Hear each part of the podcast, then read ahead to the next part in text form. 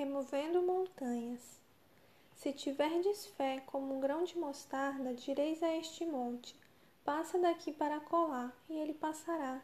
Nada vos será impossível. Mateus 17, 20. Uma senhora tinha de subir e descer o monte todos os dias a fim de buscar água. Era muito cansativo. Então, ao ler essas palavras de Jesus, acreditou que, através de fervorosa oração, poderia remover aquele monte e tornar sua vida mais fácil. Todos os dias ela orava e pela manhã bem cedo, a primeira coisa que fazia era olhar pela janela para ver se o monte havia se mudado dali.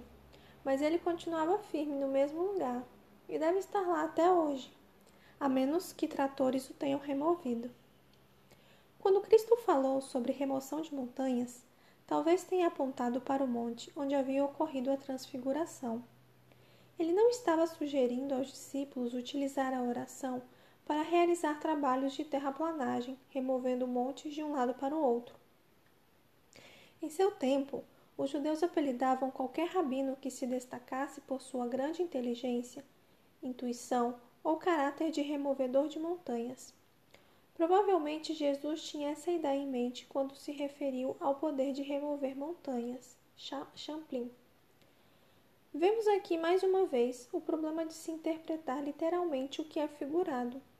Jesus estava falando dos grandes obstáculos que seus discípulos encontrariam ao se envolverem na pregação do Evangelho. Em outras palavras, o que ele queria dizer era: se vocês tiverem fé suficiente, todas as dificuldades serão resolvidas, e mesmo a tarefa mais difícil será cumprida.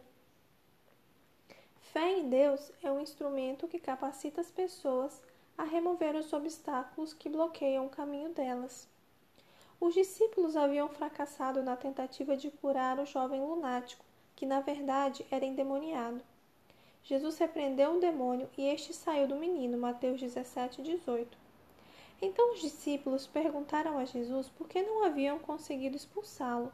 E a resposta foi: por causa da pequenez de vossa fé. Os discípulos não tinham em si mesmos tal poder. Precisaram fracassar para aprender a não se gloriar na própria força. Muitas pessoas têm religiosidade, mas não têm fé. A fé surge quando colocamos em prática o que cremos. Qual é o tamanho da sua fé?